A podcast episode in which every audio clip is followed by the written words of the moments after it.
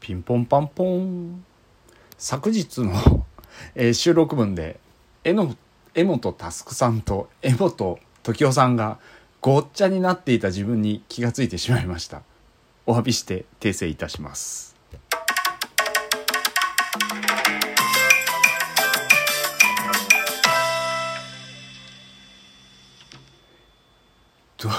ドイツ人物じゃなかったんだもうこのこの人たち。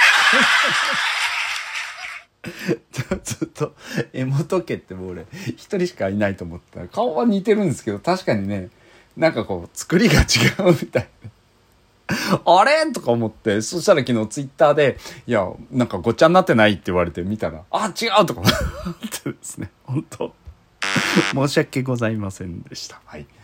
まあね、あのー今日はちょっと総括みたいな感じの部分にはなるんですけど、3日目なんですがね。うん、そうですね。えー今回その仮面ライダー、新仮面ライダーということで、まあよく言われているようにですね、まあこう、新エヴァとなんかこう、リンクするようなお話されてる方とかも結構いらっしゃってるのを見たりしてて、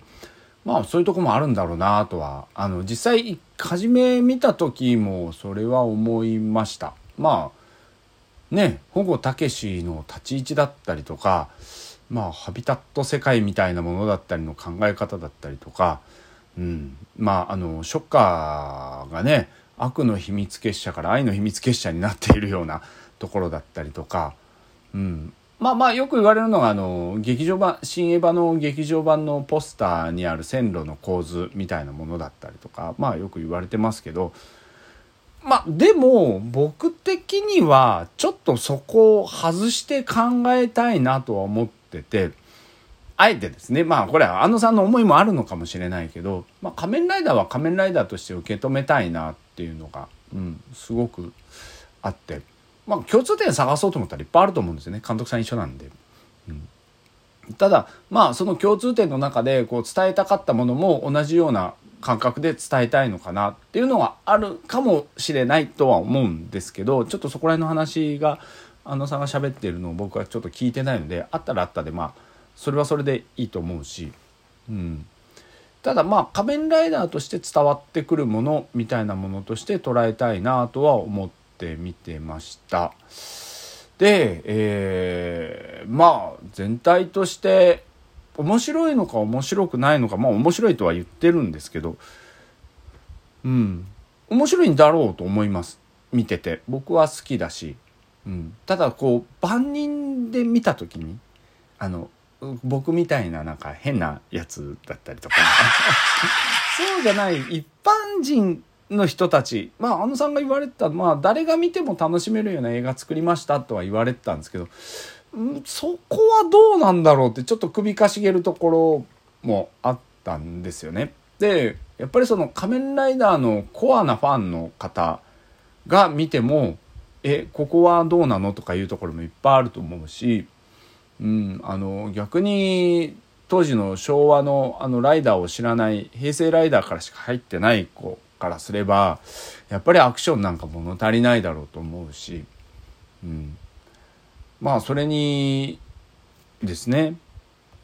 大野県友会のようなところがやっぱ昭和の時期にやっててまあそういう部分で立ちだったりをやる中で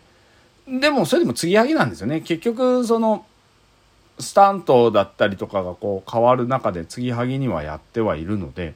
まあそういうものを踏襲して作って見せ方とかをやってるって僕は思ってるのでだから悪いとは思わないんですけどやっぱり今の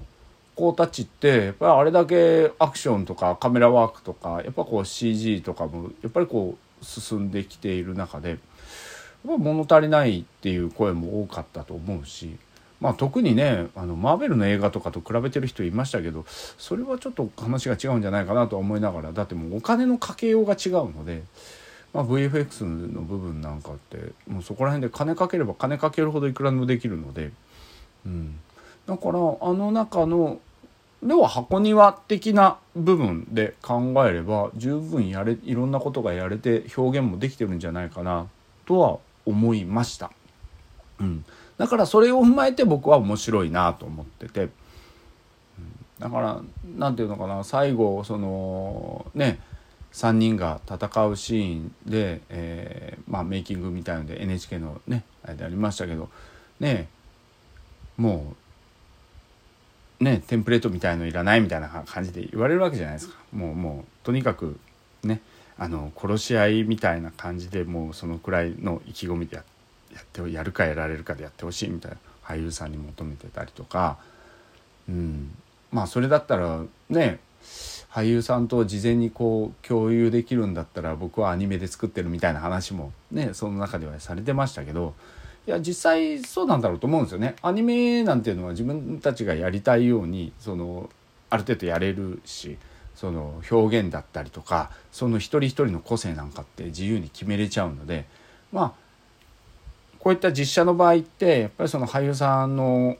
持っている何かのものみたいな奥底のものみたいなものが出た方が面白い時もあると思うんでこれは全てじゃないとは思いますけどもあのさんのやり方はそれなんだろうと思ってますが逆にそこがちょっとどうなのかなっていう部分もやっぱりいっぱい出てきてると思うんですね。合う人合わない人がいると思うので、うん、そこら辺の部分がすごく色分けがはっきりするような映画なので僕は面白いですよとは言うけどおすすめはできない映画の一つなのかなとは思ってます。いやそういう映画って結構いっぱいあってこれ新仮面ライダーだけじゃなくってねいやシン・ゴジラはもう意外とおすすめかって言ったらうんってちょっと一回二の足踏んじゃうようなところもあったり、うん、ウルトラマンは意外と、うん、見たら面白いと思うよとは言えるんだけどエヴァなんか特におすすめかって言われたらおすすめはしないですよね。うん、まあ軽音とかああいうアニメはおすすめしますけどやっぱり下着だったりとかこのエヴァだったりっていう部分のものってやっぱおすすめっていうことにはならないんですよね。僕は面白かった受け止めたとかこう思ったとかいうことがすごくある映画の一つっていうかあのさん作る映画って大体そんな感じのものが多いので、うん、だからまあ誰かも言ってたんですけど、まあ、正直こう「新仮面ライダー」っていう映画が好きっていうより庵野監督が何かやってることが好きなんだろうと思うんですよね。ぶっちゃけた話言えば。だから新エヴァ作りました。まああのー、ねエヴァの旧上波 Q で特に Q なんかに関してはいろいろ賛否が分かれたわけじゃないですか。意味が分かんないとか。なんかわか、うん、その伏線が回収できてないとかなんだこうだああだとか言ってる人いるんだけどあそこの世界の雰囲気だけを箱庭として扱ったらめちゃくちゃ面白いんですよね僕は。だから Q 僕は上波 Q の中で一番好きなの Q なんですよ。でそれを言うとやっぱりなんかこう前のテレビシリーズの「エヴァンゲリオン」はこうだったみたいな話をよくする人ほどなんか Q を毛嫌いしてる人が結構多かったりも見受けられたりもしててなんか楽しめばいいのにとか思って。ちゃう方なんですよね。特に安野さんの映画ってそういうところなんじゃないかな。自分が楽しんでるんだっていう体で見ることがすごく重要だと思っているので。うん。あのだから細かいところになんかこう隠しメッセージみたいなのがあったりとか。ね、八王宮線の前とかにねポスターがこう仁義なき戦いのポスター飾ってあったりとかするわけじゃないですか。ああいうのを見つけたりまあ新エヴァの時だったらトトロのポスターだったりまあその他いろいろいろいろねところがギッチョンの話もそうでしょうしね当たらなければどうということはないのマジみたいなのもあったりとか。まあ仮面ライダーは仮面ライダーでやっぱり一番最初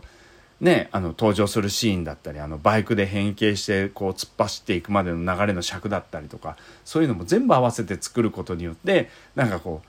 当時見てた人たちがなんかワクワクするもんああそういえばこうなんかこう揃っちゃってるよとか後で見返すとこうねあのワクワクしたりとかするようなところがこういろいろふんだんに盛り込まれるっていうのはそこのなんか安野さんが遊んでいるおもちゃ箱とか遊び場の中を覗き込んでるようなイメージで見れば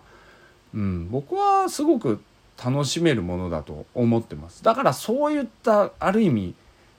まあ言っていいのかな？性癖みたいなものっていうかな？なんか癖みたいなものじゃないですか。そういうのを人におすすめするかって言ったらやっぱしないですよね。うん。だから新仮面ライダー面白かったよとは言うけどじゃあ見てみようっていう人に対して「おおう」ぐらいしか言いようがないですよね。うん。だから僕は一番そこの部分で変わっているっていうのが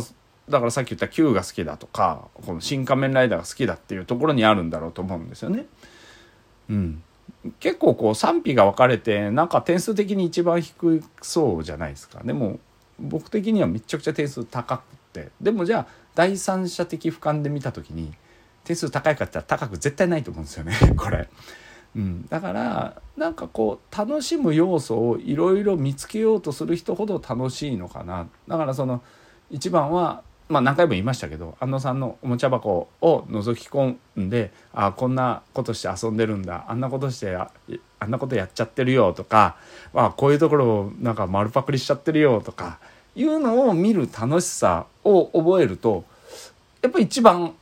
新仮面ライダーが楽しいのかなとは思うんですよね。うん、だから新エヴァに関してもそうなんですけど僕はそういう9の時にそういう目線で見るっていう感覚が特に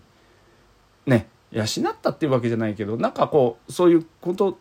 感覚に目覚めたわけじゃないけど今までもそうだったけども特にそこでこういう楽しみ方面白いなと思ってみるとやっぱり「新エヴァ」もめちゃくちゃ面白かったですしおそらく皆さんがいいって言ってる部分の面白さとはなんか違う部分